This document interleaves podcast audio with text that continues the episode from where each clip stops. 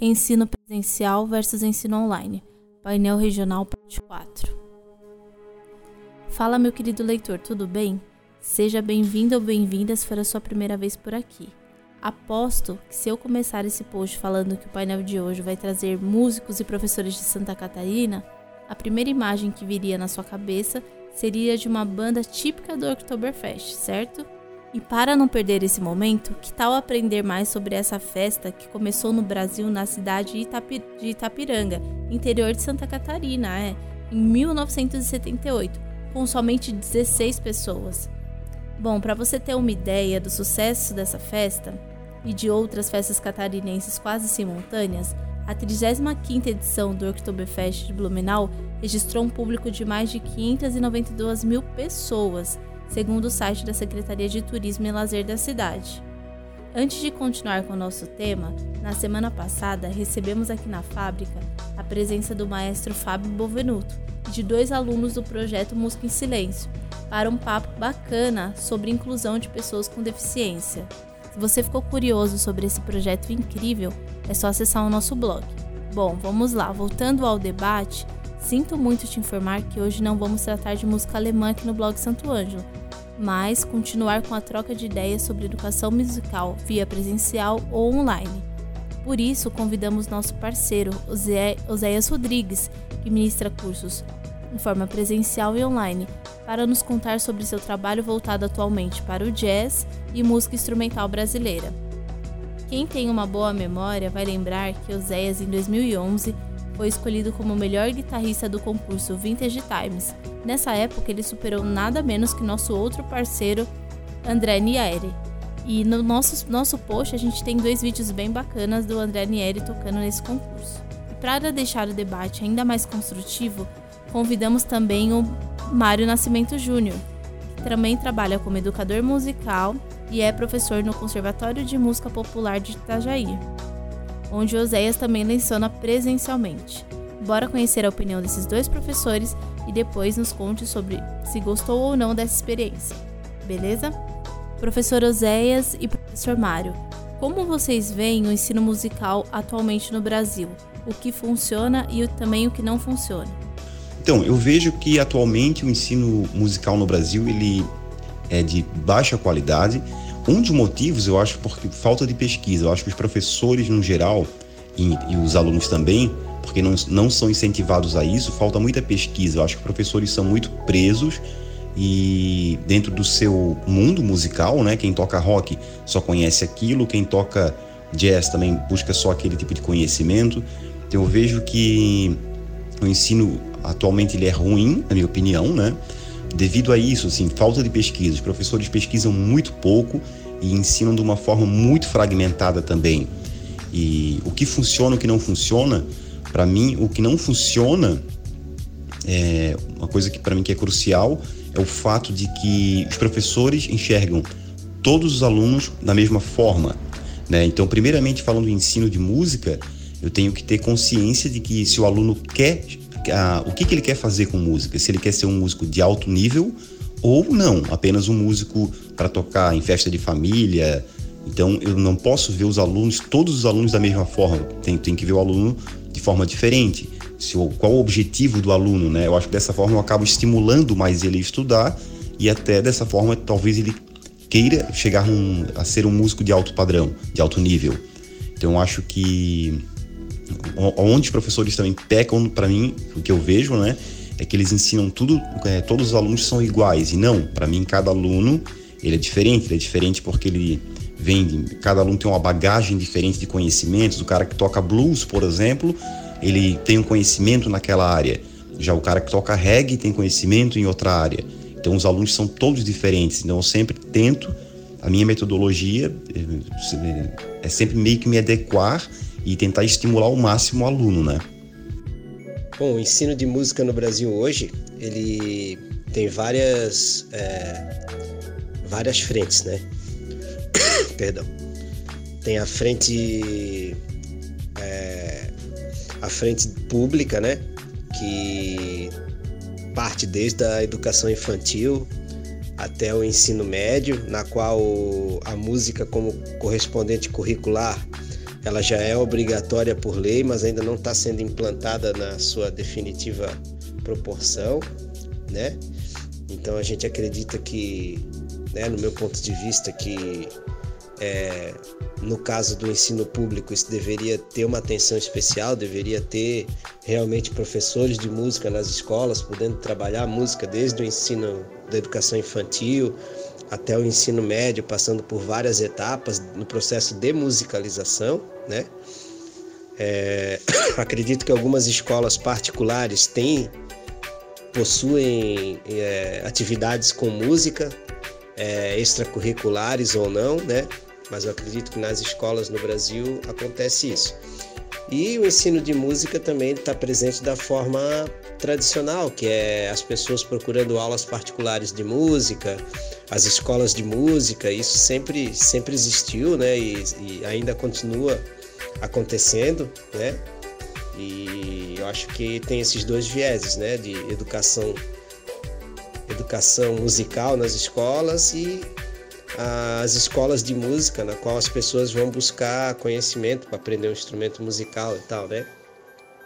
Então eu vejo dessa forma, né? Então eu vejo que é, acho que falta bastante incentivo na educação musical nas escolas para que a gente possa ter mais pessoas envolvidas com música e buscando uma informação mais é, adequada e com um nível musical mais bacana, né? Eu acho que é isso para mim, na minha opinião, no Brasil. Pergunta 1. Um, né?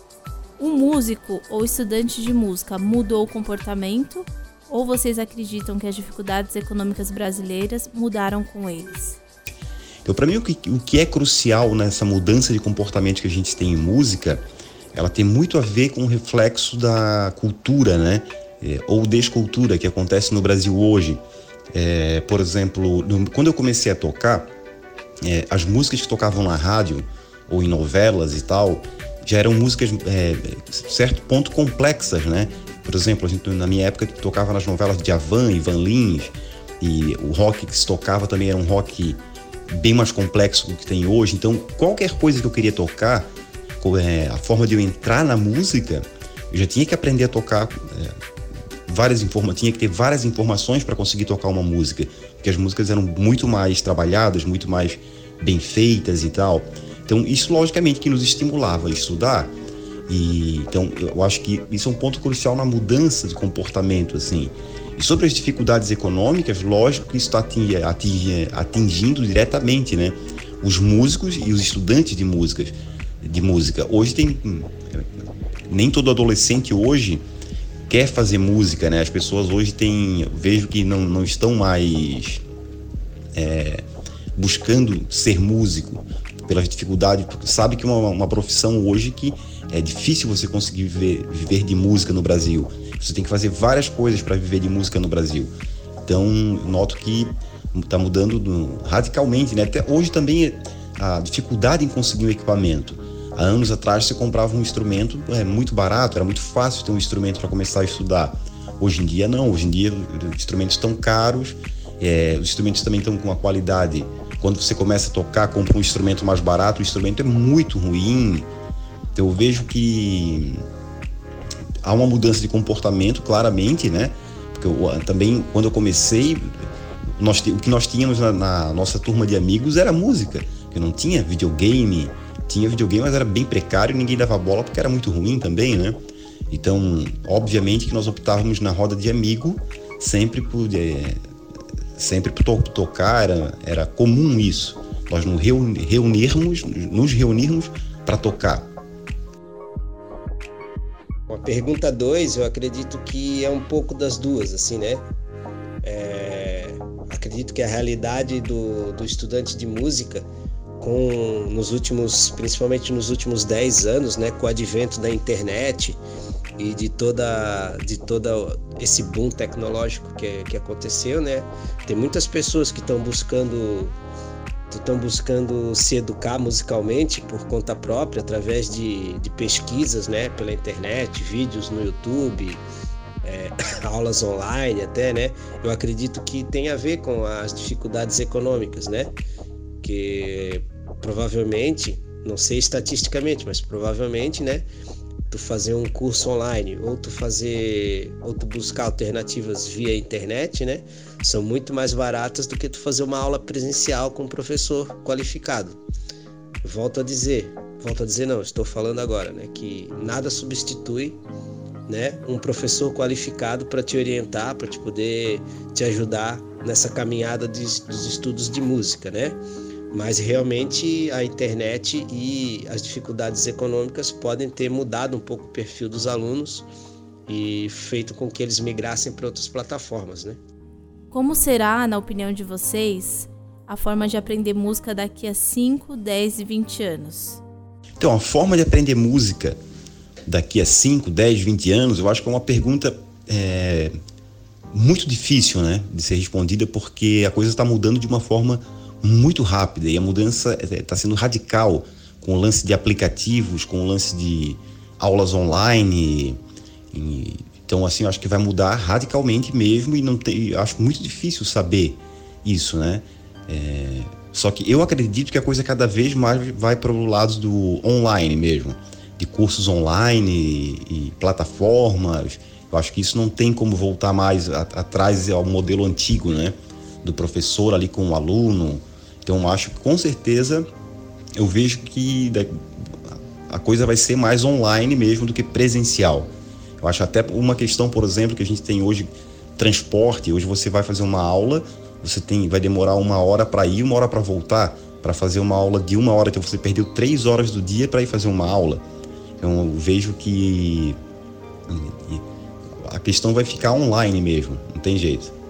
Acho que com relação à pergunta 3, né? a forma de aprender música ela não muda nunca, né? As pessoas que querem aprender música, elas vão buscar informações da maneira que for possível para elas, da maneira que for acessível para elas. Então, é, em outras épocas era você ir para uma outra cidade, ir para um outro estado, fazer uma aula, buscar essas informações, né? Ou até mesmo na sua cidade, você buscar né, alguém mais experiente, um professor melhor, ou livros de música, né? E tal. Hoje em dia é a internet, eu acho, né? A internet é que mudou tudo, é o que muda esse aprender música, né? Então as informações realmente estão todas presentes no ambiente virtual, estão todas é, em formato de vídeos, cursos e pessoas é, ensinando isso das melhores formas. Agora, o que vai mudar nisso tudo é como que os, os, os estudantes de música vão filtrar essas informações para realmente ter um currículo e um aprendizado que possa fazer com que eles é, sejam músicos com uma qualidade bacana e possam tocar de maneira efetiva, né? Então, isso só o tempo vai nos dizer, mas até o momento, né, é o que está acontecendo, assim, o que a gente verifica, né, que a informação não é mais, é, tipo, nenhuma pessoa detém essa informação, a informação está toda disponível, né, para a pessoa acessar. Agora, como, como acessar e como estudar e quais os materiais e como a pessoa vai se educar musicalmente, aí que precisa ter um filtro e precisa de uma orientação adequada, né? E por fim, gostaria de ouvir de vocês as preferências dos alunos regionais com as dos alunos de outros estados do país, se tratando do estado de vocês. Então, pergunta número 4. É, hoje eu dou aula no Conservatório de Música de Itajaí onde tem vários alunos que vêm aqui da região, né, de Santa Catarina, e dou aula também por Skype para alunos que moram, tem aluno nos Estados Unidos, tem um aluno que mora na França, tem aluno que mora no Japão, então dou aula também para alunos de outros estados. Assim, né, no caso, eu moro numa cidade onde eu me orgulho muito, porque Itajaí tem um cenário musical muito forte, principalmente de ensino de música. Aqui nós temos a faculdade, tem o conservatório que eu dou aula, né? E aqui tem um festival de música que é muito forte. Então eu com meus 18 anos eu tive contato com os maiores mestres do Brasil, por exemplo, tive contato com Toninho Horta, Heraldo Monte, Dominguinhos, Hermeto Pascoal. Esses caras é, sempre passaram aqui pela minha cidade, né? Então aqui é muito forte o ensino de música, assim. Então em Itajaí a gente tem um cenário musical, eu vejo que diferenciado. Aqui o pessoal leva a música a sério mesmo. Eu tenho muitos alunos hoje que já têm um nível altíssimo, estão tocando com pessoas de alto nível Então aqui é uma cidade um pouco, eu vejo que é diferente, assim, aqui música é muito levado a sério. E eu comparando com os outros alunos, eu meio que direcionei também hoje a minha a, a minha questão de dar aula, né, para alunos que queiram a minha metodologia. Então hoje assim eu, não dou mais aula para qualquer aluno, né? É uma questão minha mesmo. Eu dou aula para quem quer aprender o, o, as minhas pesquisas, o que eu sei.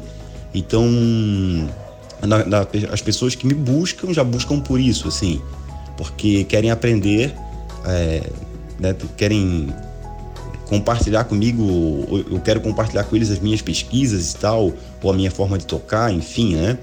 Então, por isso que hoje eu não tenho mais um contato muito direto assim com todos os níveis de aluno, né? Por, por dar aula no conservatório e hoje eu nivelar meus alunos. Eu acredito que com relação à pergunta 4, eu acho que é bem parecido as preferências dos alunos regionais com dos outros estados. Acredito que o grande, o grande, o grande lance é que hoje está todo mundo conectado. Então as músicas ou as novidades que estão chegando para a pessoa no sul do Brasil são as mesmas que a pessoa lá no Nordeste, no Norte está acessando também. Então essas informações são muito parecidas. Eu acho que o que difere talvez é, é, o que se faz em cada região musicalmente, né? Quais são os estilos que você toca, o que, que se ouve, né? Aí tem a coisa da cultura e do, do regionalismo envolvido nesse sentido, né? Que isso que é o bonito, né? De cada lugar do mundo, cada região do país ter um sotaque diferente, né? Ter artistas e gêneros musicais, né? Então, acredito que isso possa mudar de região para região, né? Essas preferências, né? Mas eu acho que quanto ao material, quanto à acessibilidade, é, do ponto de vista de quem tem recursos financeiros para poder acessar uma internet e poder buscar informações, eu acho que elas são, elas têm muitas similaridades, né? É isso. Espero ter ajudado, tá bom? Obrigado. Obrigado, Oséias e Mário, por dividirem suas visões e aprendizados aqui no blog da Santo Ângelo, com todos os nossos leitores. Desejo-lhes ainda mais sucesso profissional e pessoal nas suas respectivas carreiras musicais. E quem desejar acompanhar mais de perto o trabalho do Oséias, basta clicar nos links que a gente deixou lá no, no blog, beleza? Espero que aproveitem bem essas informações para decidir corretamente sobre seu próximo aprendizado musical e só lhe peço que compartilhe esse conhecimento com seus amigos e amigas nas redes sociais, para que mais pessoas possam assim decidir conscientemente sobre como aprender a cantar ou a tocar um instrumento musical. Um abraço e até a próxima!